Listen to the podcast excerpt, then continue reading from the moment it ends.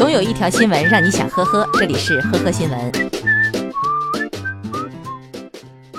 近日的某个晚上，浙江台州的男子汪某驾驶特斯拉轿车载朋友去游泳，期间他将手中的烟蒂顺手扔出窗外，没想到风太大，烟蒂又被风吹回车内。当汪某低头准备重捡再丢的时候，车辆偏离方向，冲入路边的溪坑内。价值六十多万的轿车电脑板进水，车辆报废。汪某表示，特斯拉是他从朋友那里调换来驾驶的，对该车性能也不熟悉。交警表示，这次涉事溪坑水面不深，否则车上两人或有生命危险。目前，此案还在进一步处理中。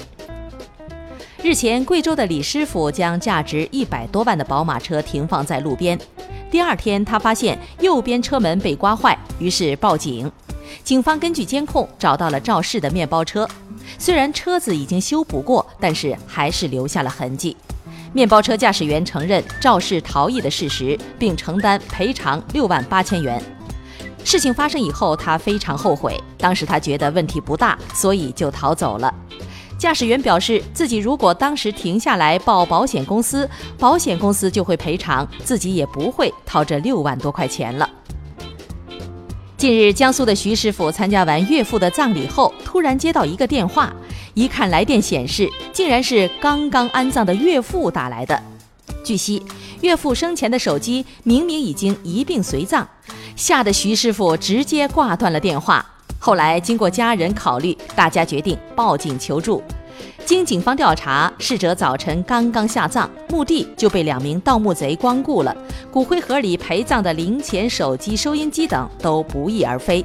盗墓贼到案后交代，在玩弄死者手机的时候，不小心拨出了那通幽灵来电。目前，两人因盗窃罪被判处有期徒刑七个月。六月七号，广东东莞市人民医院急诊室来了一位特殊的胸痛患者常先生。常先生说，他前一晚喝高了，一觉醒来就莫名胸痛，而 X 光片结果让他和医生都大吃了一惊，他的胃里竟然有一把铁钥匙、两个钥匙扣和一个门禁牌。常先生这才醒悟，自己前一晚怎么找不到钥匙开门，原来被自己吃进了肚子里。最终，医生通过做无痛胃镜，帮常先生将钥匙取出。至于自己为什么会吞钥匙，唐先生自己仍然百思不得其解。感谢收听今天的呵呵新闻，明天再见。本节目由喜马拉雅和封面新闻联合播出。